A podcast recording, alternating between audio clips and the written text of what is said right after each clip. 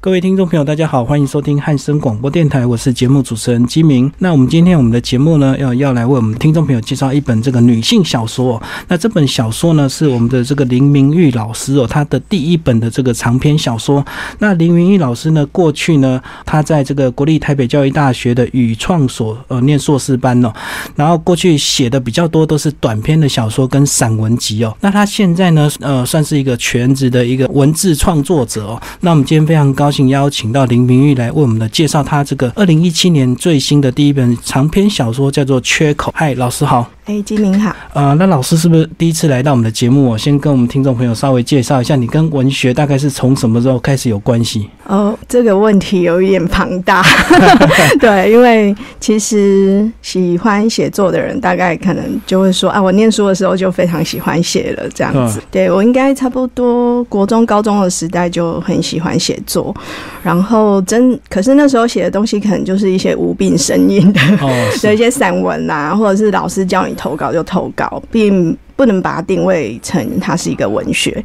那比较认真开始创作，应该是我结婚之后到了台北。那你那时候过去在写的话，对你来讲，那时候是纯粹就是一种呃抒发的一个方式嘛？在学生时代写的那些东西，我觉得那是一种满足。虚荣心的方式，就是因为老师就会赞美说：“哎呀，你文章写的真好啊！”然后你赶快去投稿，然后投稿的话可能就会有稿费啊，然后老师会赞美你。对我觉得是一种满足虚荣心的方式。所以那时候学生还是有一点成绩，就对，有还还可以啦。就是那时候可能就开始有一点点所谓文字的天分。然后那时候在写作，是不是开始就跟阅读一定会有关系？就是一定会要喜欢阅读的人才会想要喜欢写东西。我觉得阅读跟写作。的确是息息相关的呃，因为我记得我从念书开始就非常喜欢啊读，比如说当时的五小五家那个出版社的，比如说九歌尔雅、纯文学、红范这几家出版社的散文集也好，或者小说集也好，我可以把零用钱都省下来，就是去买他们的书。嗯哼，对。然后那时候在写作的时候，有交到一些比较跟你相同想法的好朋友吗？并没有哎，我觉得 这是一个 对从从小就认知到写作是一件非常孤独的游戏这样子。嗯哼，然后到了大学就是念文学相关科系。不是我，我其实是念二专的，然后我是念商专的，就是差异性很大。然后念商业，那后来是到硕士班才决定开始真的从事文学的路。对，就是呃，我开始写作，我刚刚有讲说是结婚到了台北以后，因为很多艺文艺文活动在台北其实是非常比较蓬勃，对，然后你可以就是到处去接触，然后上了一些，就是听了一些演讲，然后上了一些课之后，我更加觉得说写作是我。唯一热爱的事情，对，然后就开始呃，慢慢的投稿啊，或是参加文学奖这样子。那写作是不是跟这个生活的经验其实也也有蛮大的关系，对不对？就是文学家虽然是一个很静态的一个工作，但是还是要让自己的生活变得比较丰富一点，所以有时候在写作上才会有更多的想法这样。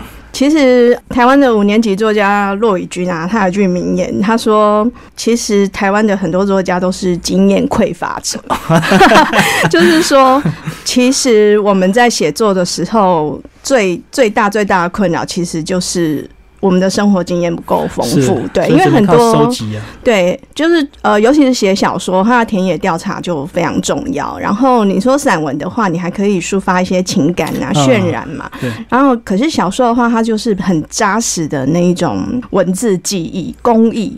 就类类似像炼丹那样子，对，然后打造一个作品这样，是是是，嗯，而且我觉得小说你要花很多的时间来写，不像散文，这个一两天稍微抒发一下，至少对自己的心情还有疗愈。那小说你可能花了半年、一年或甚至好几年完成你的作品，但是有时候就会面对一个心理状态，就是说，那到底？什么人想要来读你的小说？是啊，就是一边自我怀疑，然后一边写下去。对，然后像我一开始是写短篇小说嘛，我从一开始我的第一本小我第一本作品是短篇小说集。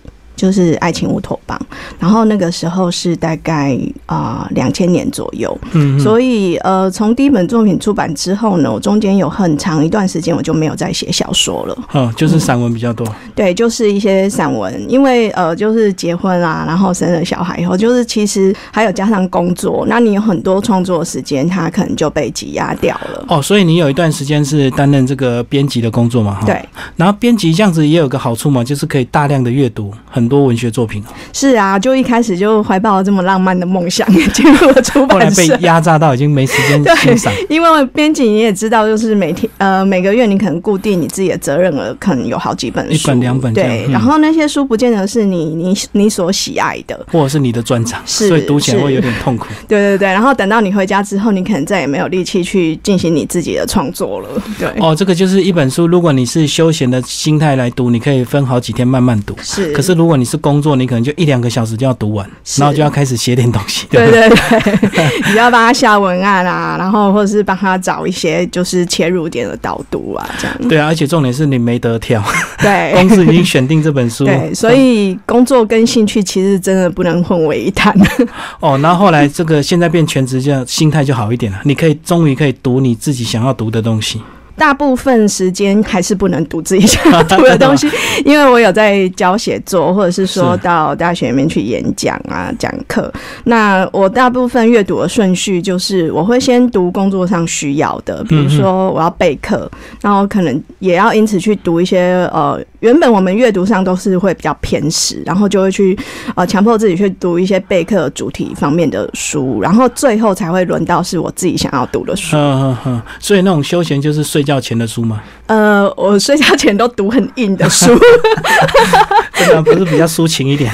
对我休闲反而是就是呃，可能白天的创作空档，我会拿起文学性的杂志啊，就读一读，因为他们。那个文章可能就是比较呃字数比较没有那么像一本书那么厚，它可以在短时间内读完这样子。嗯嗯可是我还想，以老师现在也算是在呃文坛有一定的这个知名度哦，那应该也有很多人会把他的作品寄给你，请你帮忙过目，或者是帮忙写点这个推荐，哦？非常多。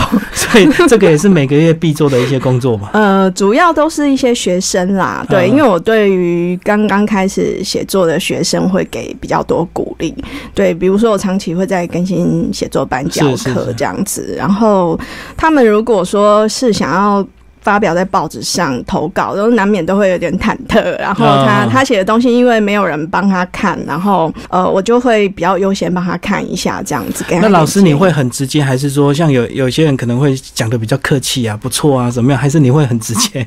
你的角度是怎么样？呃，我会看他是要投稿用，还是要参加文学奖。如果是哦文学奖，我会非常不客气的直接点出他的缺点，因为他是要去打仗的。是是他，并不是说我只是随意的想要去发表这样子，所以对于参赛作品，我会让他知道必须要比较严谨。就是要面对残酷的现实，就对了。是是哦这时候就不是呃赞美他，让他觉得我就真的写常跟学生说，看你们的作业其实就是很为难，就是不能让你自我感觉太过于良好。哦，但是也不能太打击他，可能下一期就不来对上对了，对，因为毕竟他是一个自由的写作班嘛。是是是。嗯，打击太严重，他就不来报名的。是啊，那接下来老师就不稍微跟我们介绍一下，你这本书好像就是你的硕士班的毕业作品，对不对？对。呃，那时候是怎么样会有一个这样的想法，要写这样的一个长篇小说？其实我觉得这本小说的成型其实很偶然。如果我没有去念那个硕士班对硕士班，就是台湾有两两个研究所，它是专门给就是喜爱对他喜欢创作的 嗯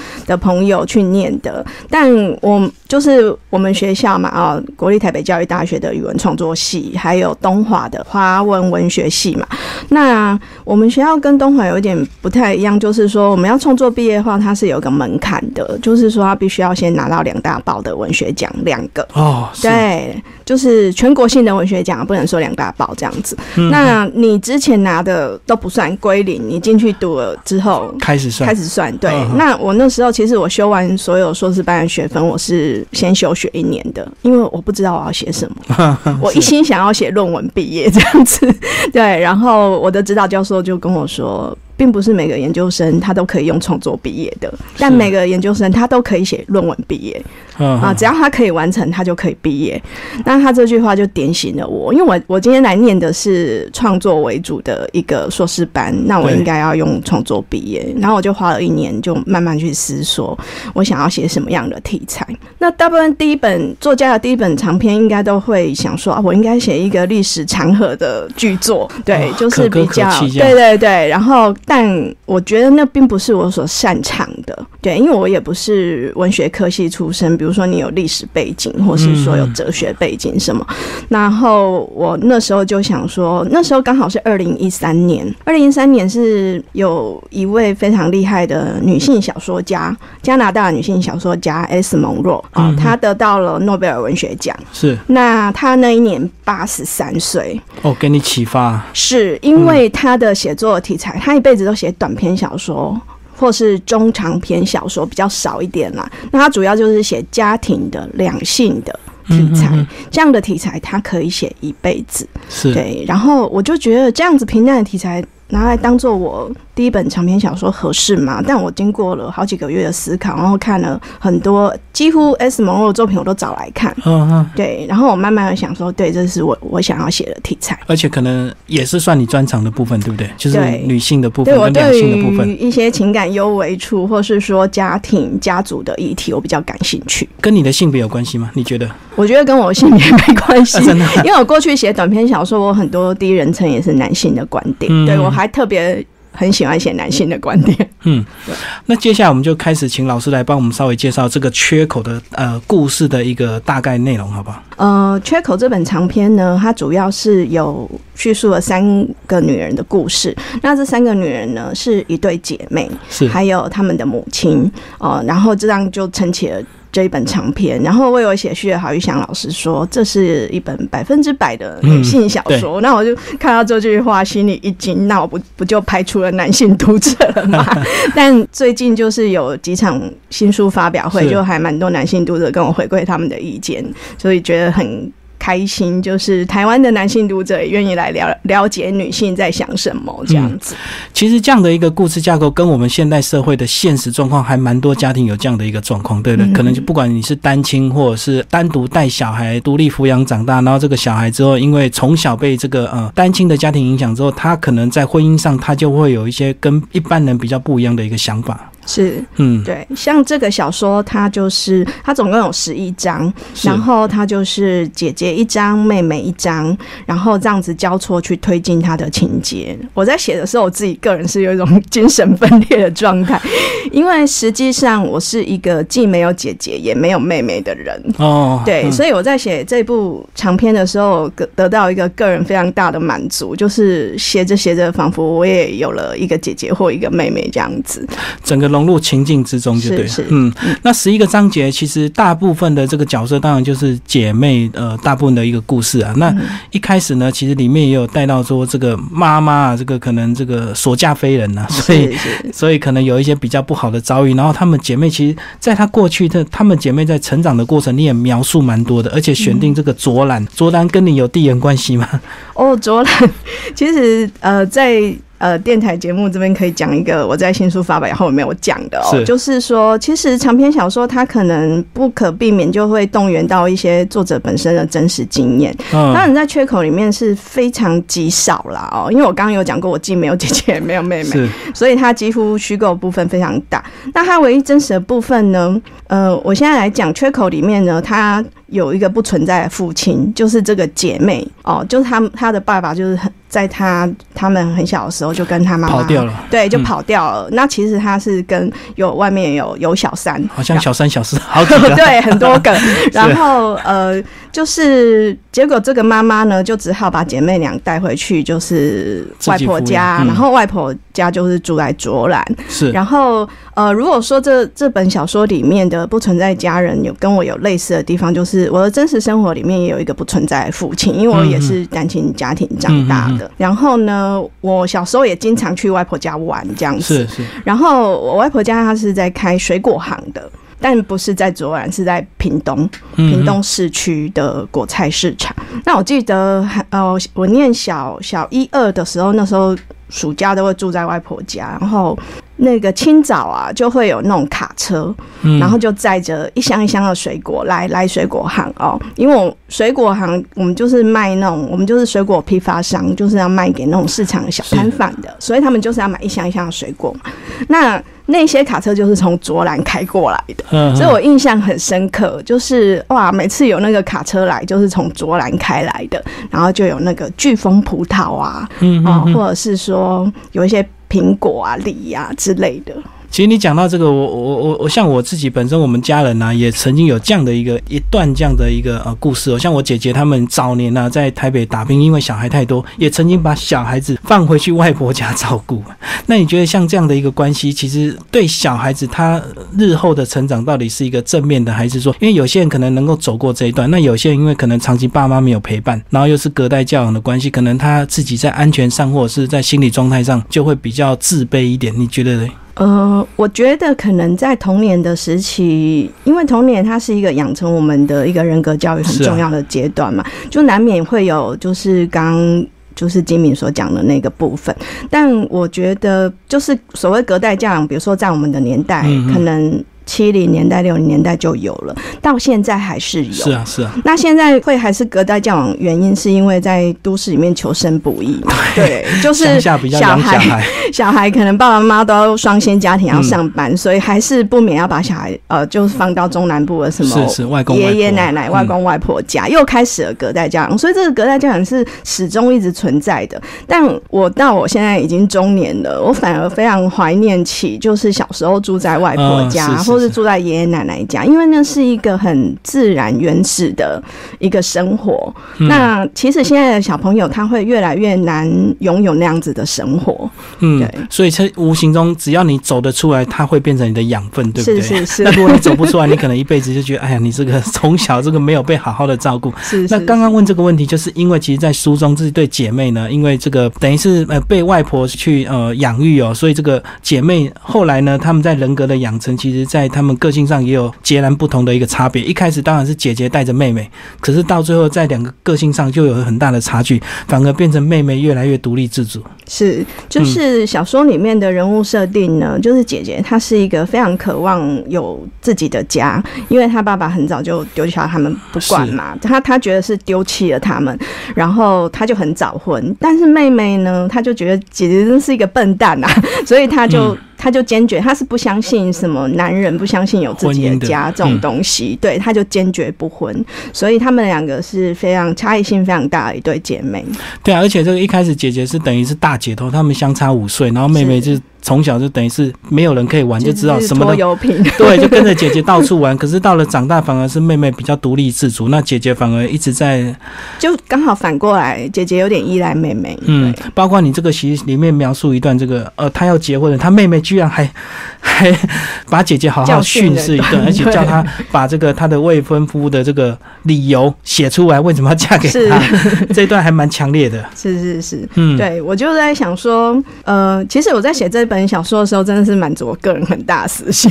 哦，对，因为我就想说，如果如果我自己也有一个姐姐或有一个妹妹，我会不会现在呃过的生活会有一点点不一样呢？因为可能会有一个人提醒你，或是说他在你很急需拉一把的时候拉住你，我觉得那都是一个很重要的力量。那这只有家人才拥有。我觉得家人他是一个很特别的一种呃血脉无法切断的关系，他跟朋友啊或是闺蜜啊那是完全不一样的。而且这种关系就是平常几乎感觉不到，可是当你有危机状况，或者是你有需要被关心被关怀的时候，这个家人才会重要性才会显现出来。是，而且我们平常对家人都不会太有好脸色给他们看。因为太习以为常了，是是就好像是这个父小孩不会给父母亲好脸色一样。是啊，然后什么最难听的话都对家家人说。对，然后外面的人给小孩一点点东西，他就把他当做贵人，把他 当做是大哥这样子。是是是，好，那这里面呢，其实这个姐姐啊，这个后来很早婚了、因为她期待有幸福美满自己的家，可是她当然这个早婚的关系，可能选择也不是很正确，对不对？所以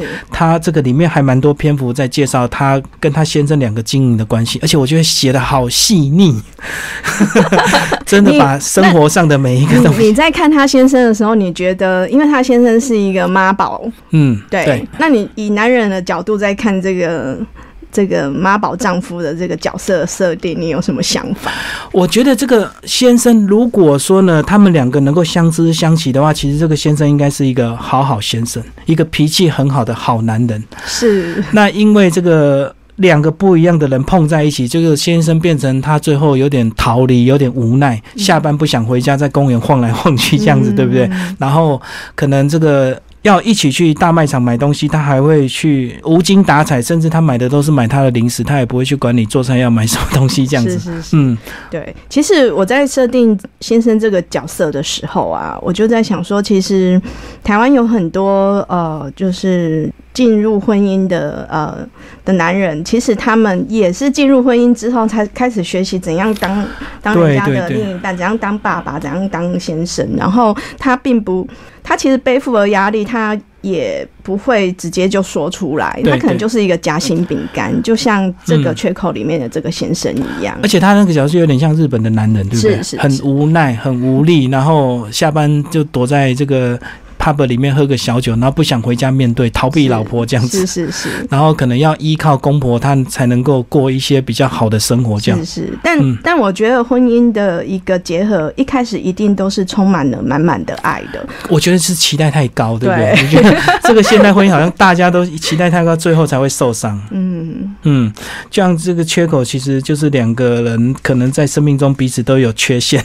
是，所以缺口这个书名，其实乍看之下，读者可能会讲，哦，就是在讲这个女人的呃所匮乏的哦部分。那其实她隐性的角色，比如说她的先生，或是说甚至是这对姐妹的爸爸，嗯其实读者在读的时候，不妨就是去啊试着啊设身处地帮里面啊没有。开口说话的，因为主要叙述的观点是姐姐跟妹妹嘛，没有直接让他们开口说话的这个男性角色们去推想一下，他们其实也有很多无奈，就是每一个人，呃，我现在小说。我大部分都很想要探讨所谓人性或是人的本质是什么。嗯，对，就是他，他绝对不会说无中生有变成现在的这样的一个人。对，一定有迹可循，或者是是有他养成过程有一些背景啊。那其实里面这个除了探讨这个婚姻关系之外，这个另外还有一个重点就是姐姐这个想要有小孩这个问题，对不对？对，但她就是一直不孕。嗯，好像现代人真的有很多人是这样，可是很多有办法生的他却不想生。是 那老师你怎么看现在这个现象？为什么有些人拼了命还要花这么多钱去做，结果做不出来？然后很多人他明明有能力，他年轻，他就是不要，他要自己过一个个人很顶客的那种生活。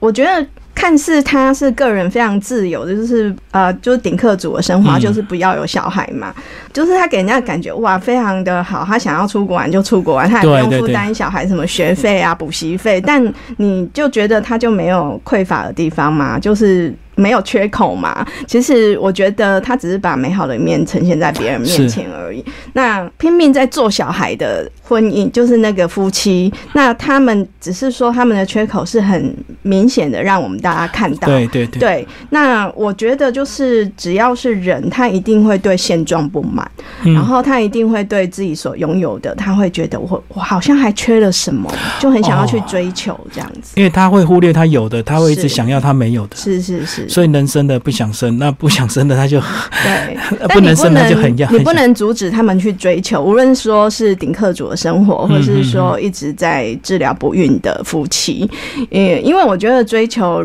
人所不能拥有的，都是我们呃必要的走的一个历程。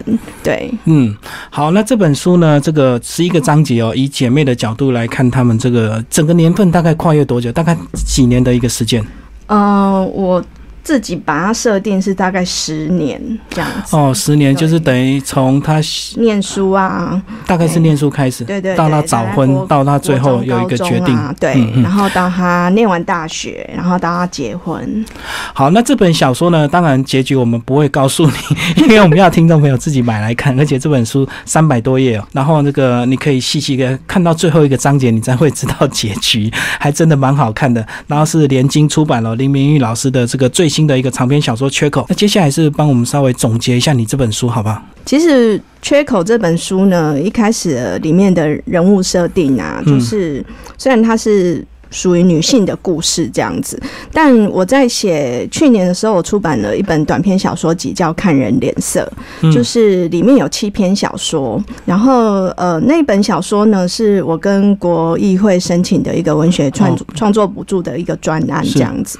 呃，那里面的七篇小说呢，它其实就是在揭开被描媒体所标签化的一些族群，比如说啃老族啦，哦，那个减肥族啦。哦，然后脸书族啊，宠物族啊，宠宠物族就是有一些人他就是不要不要生小孩，但他养宠物这样，是是，对，或是无壳瓜牛啊，就是这些族群。然后它是七篇短篇小说，然后从四千字到一万字不等这样子。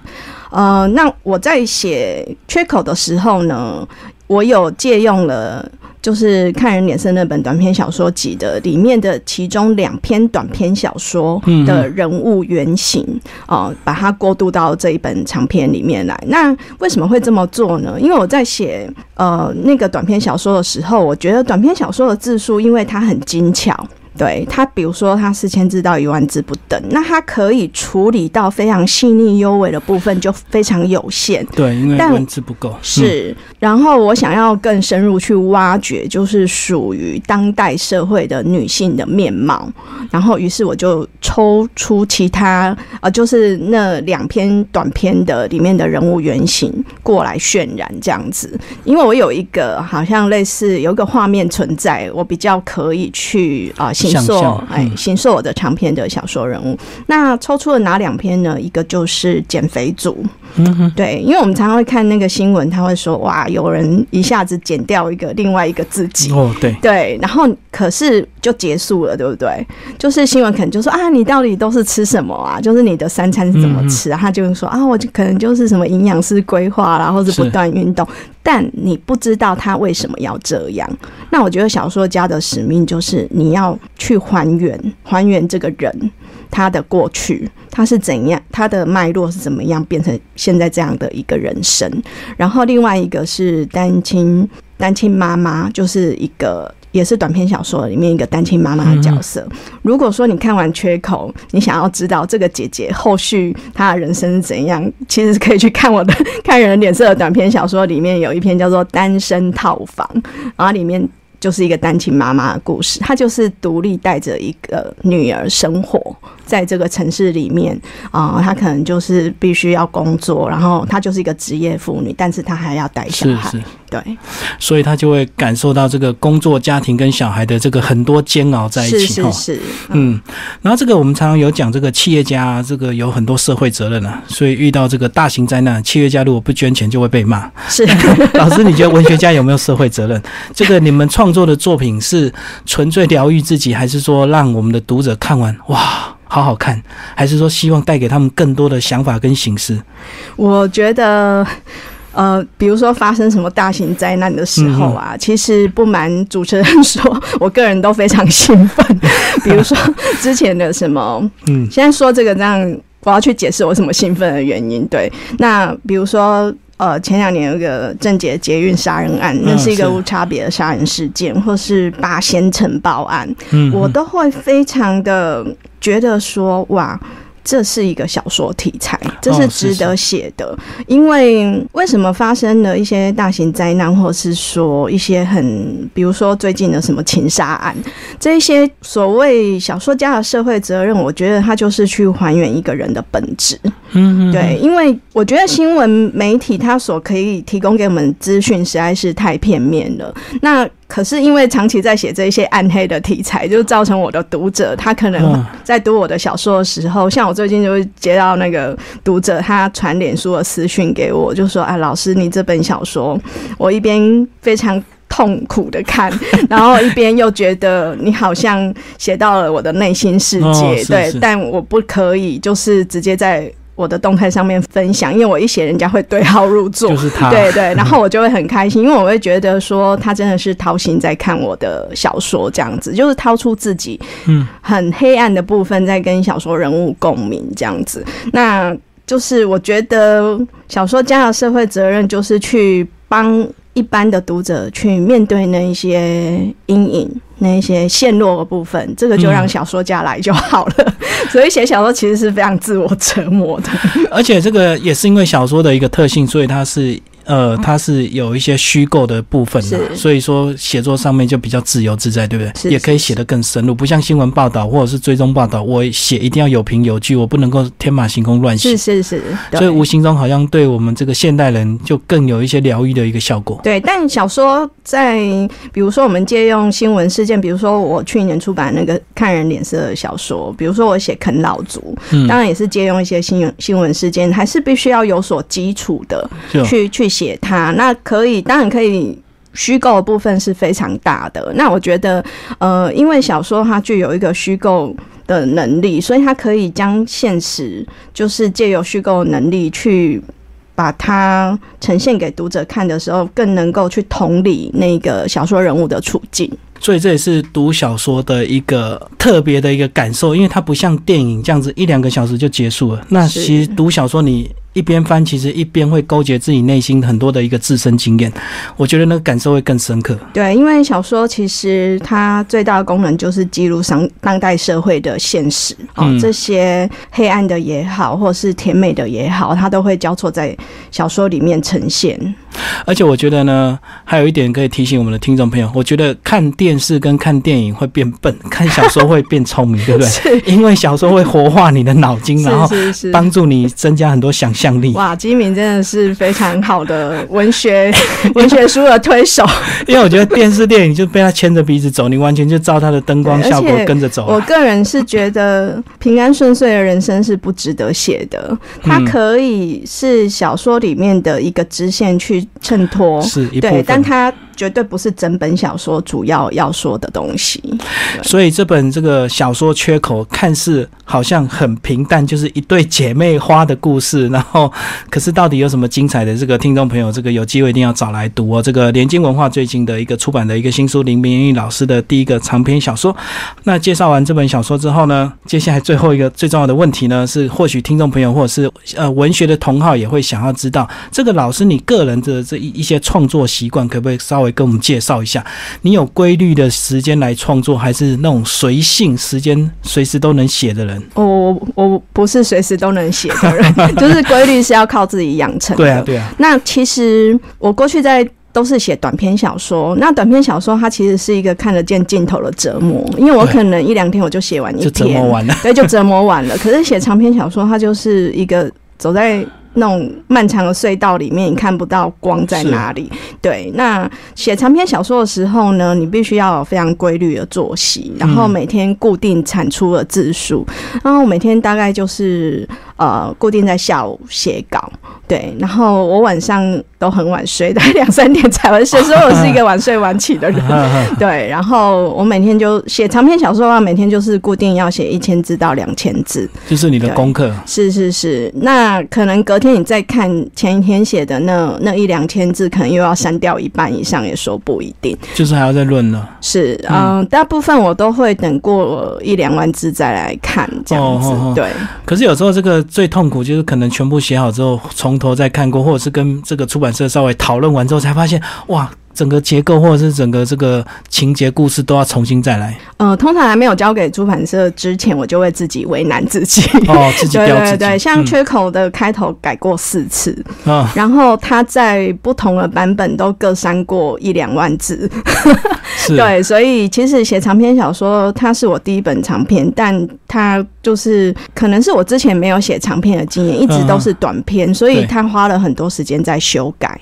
所以这样子就是下一本就。会更快。那老师，你下一本的作品计划嘞？跟我们介绍一下。已经开始写了，对，也是长篇吗？也是长篇，也是国议会的一个文学创作补助。那写的是跟缺口截然不同的，写的是一个盲女，一个文字工作者，哦，就是一个记者，文字记者，跟一个假期犯。三个人的故事，一个就是演盲女，一个记者，一个诈欺犯，是。然后他们到底发展出什么关系？就非常期待这个女云老师的第二本这个长篇小说，名称应该还没想到吧？有时候是不是应该写完才会有想法？现在有一个暂暂定的名称啊，嗯对对，叫长生，长生处的长生，但是最后会不会这个名字很难不知道。好，今天非常感谢林明宇老师来到我们的节目，为大家介绍《缺口》长篇小说，然后联经文化所出版。那听众朋友如果有兴趣，也欢迎找这本书来阅读。好，谢谢老好，师谢。谢金明。